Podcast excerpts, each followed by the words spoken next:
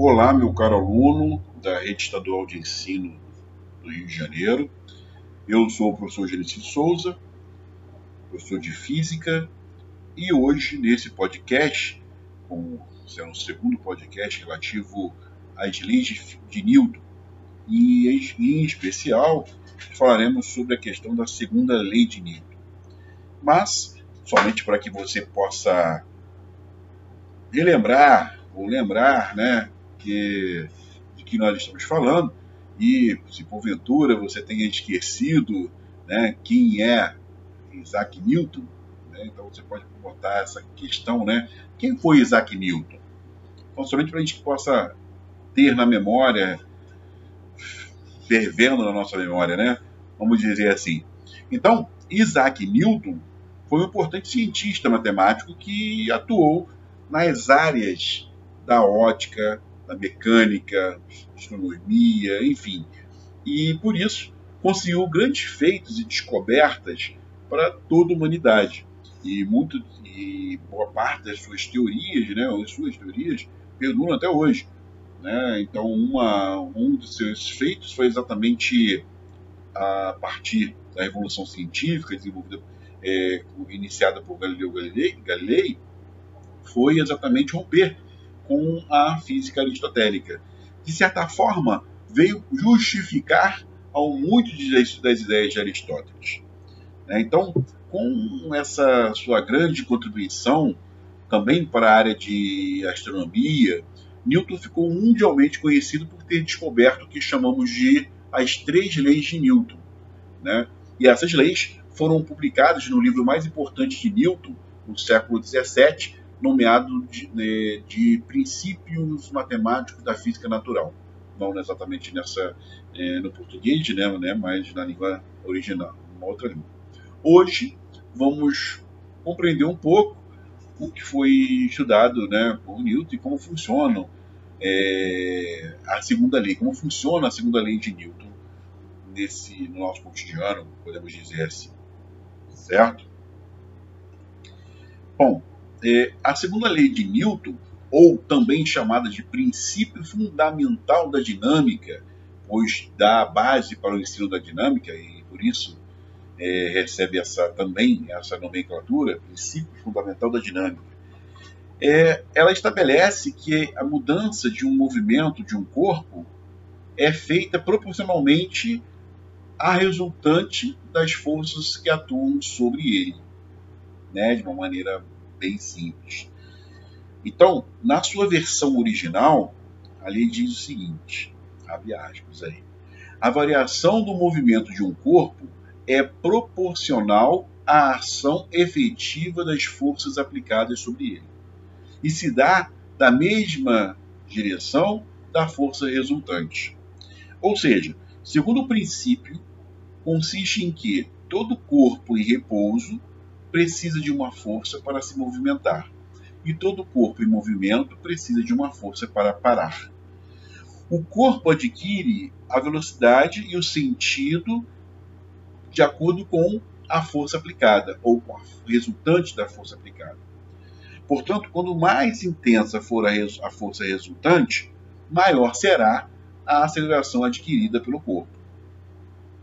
A força resultante aplicada um corpo, ela é diretamente proporcional ao produto entre a sua massa inercial e a aceleração adquirida pelo mesmo. Ou seja, vamos dizer assim, se, se a minha força, se o meu, como ela é, a minha força resultante, quer dizer que eu posso ter várias forças atuando no meu corpo, não necessariamente no corpo que eu estou analisando, e o efeito dessas dessas forças, né, que seria a minha força resultante, ela é proporcional à massa, o produto da massa e é pela aceleração. Vamos entender também que essa massa não necessariamente seja a massa apenas de um corpo. Eu posso ter também um sistema de, cor, de corpos e aí ele vai trabalhar como se fosse um único corpo. Então, por exemplo, eu tenho um livro e eu boto um outro livro em cima dele e quero empurrar, por exemplo. Como eu vou, eu vou empurrar, eu estou considerando a massa do corpo dos dois livros, massa 1 e massa 2. Massa do livro 1, massa do livro 2. Então, para para análise desse sistema, a minha, o, o meu sistema vai, vai, se comportar como se fosse uma única massa. Pô, professor, não entendi nada disso. Vamos dar números então, para quantificar às vezes melhora. Vamos supor que o meu livro 1 tenha 1 kg, o meu livro 2 tenha meio quilo. Então, para o meu sistema, eu vou ter 1 mais meio. Então, eu vou ter 1,5 kg. Então, o meu sistema terá 1,5 kg. Então, por isso, quando a gente fala lá que a força resultante aplicada a um corpo é diretamente proporcional ao produto entre a sua massa, essa massa também pode ser estendida a um sistema de corpos. Tá? Então, se a sua força, se a força resultante for nula, ou seja, combinado todas as forças, somado vetorialmente e o resultante deu zero, o corpo estará em equilíbrio, em, em o que nós chamamos de repouso. O corpo estará em repouso ou em equilíbrio estático. Esse equilíbrio estático, de novo, a gente pode retomar a ideia que estar em repouso não necessariamente significa que ele esteja parado, ok? Então tá lá, ou em movimento retilíneo uniforme, equilíbrio dinâmico, certo? Então, vamos, vamos separar aqui essa coisa aqui. Eu falei da questão de estar parado, eu estou falando da questão do equilíbrio, né? Estar em equilíbrio, hum, corrigindo aqui, né? Estar em equilíbrio não significa que ele esteja parado, né? Então, por isso a gente está separando aqui em equilíbrio estático e equilíbrio dinâmico, perfeito?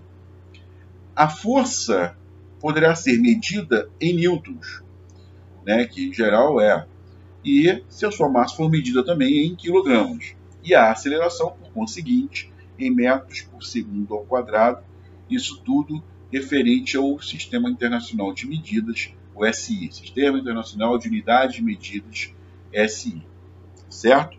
Então, vamos pensar numa, numa outra situação aqui.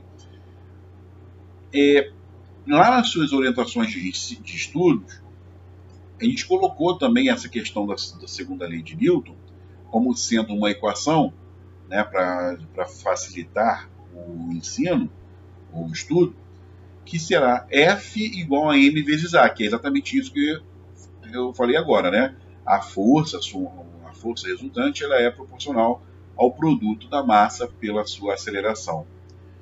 Mas também é, essa lei também é chamada de lei da proporcionalidade. Então, olha só como é que pode, como é que é, essa lei é importante, né? Ela é a segunda lei de Newton, também chamada de princípio fundamental da dinâmica, ou ainda também chamada de lei da proporcionalidade. Por quê? Porque, de acordo com, com, a, com o que Newton colocou nessa, enunciou essa lei, ele botou assim que a, a aceleração do corpo ela é diretamente proporcional à força aplicada sobre ele e inversamente proporcional à massa do corpo. O que, que significa isso? Também lá nas suas orientações de ensino, você tem uma figura que mostra um conjunto de veículos. Tem um automóvel pequeno, uma van, né, que é um utilitário, e uma carreta. Então, se a gente colocar a ideia da carreta, eu tenho muito mais massa da carreta. Né? Então, quanto maior for a massa, menor será a aceleração. E aí eu consigo ter, assim, para, o meu, para a mesma força aplicada sobre o caminhão e o, e automóvel, a, o meu automóvel vai ter uma aceleração muito maior, porque a massa dele é menor em relação à carreta. À carreta. Perfeito? Então, essa comparação, a gente tem que ter ela em, em mente. Né? Então, vamos lembrar lá, né? A segunda lei de Newton, né, a segunda lei de Sir Isaac Newton, diz que a mudança de movimento é proporcional à força motora imprimida e é produzida na direção de linha reta na qual essa força é aplicada. Bom, é, a gente pode até achar estranho, né? mas é, vamos, vamos tentar ver isso daí. Vou botar um exemplo aqui. Vamos supor que você, esteja querendo jogar queimado, por exemplo. E qual é o objetivo do queimado? É você poder atingir o seu adversário, né? As pessoas no campo, no campo adversário. Não é esse o objetivo? Então, Então, para isso, é fundamental, é necessário que você imponha uma velocidade na bola para pegar o outro, como é que é, adversário, né? Pegar o outro time desprevenido.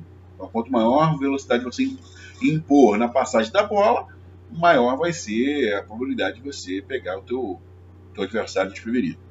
Bom, e aí a questão que a gente pode pensar assim, para esse jogo, intuitivamente, né, você sabe que não dá para você escolher qualquer bola. Correto? Vamos supor que você queira. Dá para você escolher uma bola de basquete? Bom, a bola de basquete é, ela é um pouco mais pesada, né? Pode ser até que venha machucar você ou, ou o adversário. E além disso também, pelo peso que ela possui, ela não vai alcançar tanta velocidade assim, ou então você vai ter que imprimir uma força muito grande para que ela tenha velocidade. E aí a pergunta que eu faria para você é o seguinte: é, qual bola seria mais adequada para que você pudesse escolher para poder jogar lá o queimado? Uma bola de basquete ou uma bola de vôlei? Bom, é lógico, eu acredito, né, que você usaria a bola de vôlei naturalmente. Certo? Bom, segundo os cálculos de Newton, quanto mais peso um objeto possuir, menor a aceleração ele vai alcançar. E se menor a aceleração ele alcançar, isso implica na velocidade, porque a aceleração é o ente responsável pela variação da velocidade em função do tempo. Então, se eu tenho uma aceleração pequena, a minha variação da velocidade vai ser pequena. Se a, se a minha aceleração é grande, a, o meu, a minha variação da velocidade vai ser grande. Ok? Então, essa é exatamente a impressão que se tem quando você, quanto à aceleração, se você escolher a bola de basquete. Correto? Além disso, quando uma força atinge um corpo, o movimento desse corpo tende a ser a mesma linha que a força seguiu. Então, por exemplo, podemos voltar a pensar uh, no empurrão, por exemplo. Quando alguém te empurra para frente, você consequentemente irá para frente. Tudo isso conectado com as análises da segunda lei de Newton. Certo? Então, é importante que a gente tenha aqui em mente que é, segunda, é, é principalmente a ideia de que eu não me restringo apenas a um corpo. Eu posso ter um sistema de corpos. Eu não posso me restringir à aplicação de uma única força, e sim também também de um sistema de forças. E nesse caso, atuar com a ação da força resultante. Assim como, se eu utilizo um sistema de corpos, a massa do meu sistema será o somatório das será o somatório das massas de cada corpo envolvido. Então, se eu tenho 10 corpos envolvidos, eu vou somar as 10 massas. Certo? Se eu tenho três forças envolvidas, eu vou utilizar as três forças envolvidas certo? Então essa é, é, é essa é a ideia para que eu tenho da, para que da minha questão da, lei, da minha segunda lei de Newton, ok? Então por hoje é só. Um grande abraço e até o próximo podcast.